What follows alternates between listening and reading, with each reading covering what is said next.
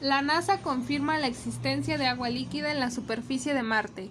28 de septiembre del 2015. La presencia de agua líquida en el planeta rojo podría significar la verificación de vida fuera de la Tierra. La existencia de vida en otros planetas del sistema solar siempre ha sido una investigación prioritaria para los científicos. Por lo tanto, no es de extrañar la gran revolución que ha supuesto la última rueda de prensa de la NASA se ha confirmado la existencia de agua en la superficie de Marte. El agua supone una condición indispensable para la vida. Por este motivo, muchas de las investigaciones llevadas a cabo en territorio marciano han girado en torno a su búsqueda. Si bien es cierto que se había confirmado la presencia de hielo en los polos del planeta y se había supuesto la existencia de más bajo la superficie, ahora se confirma.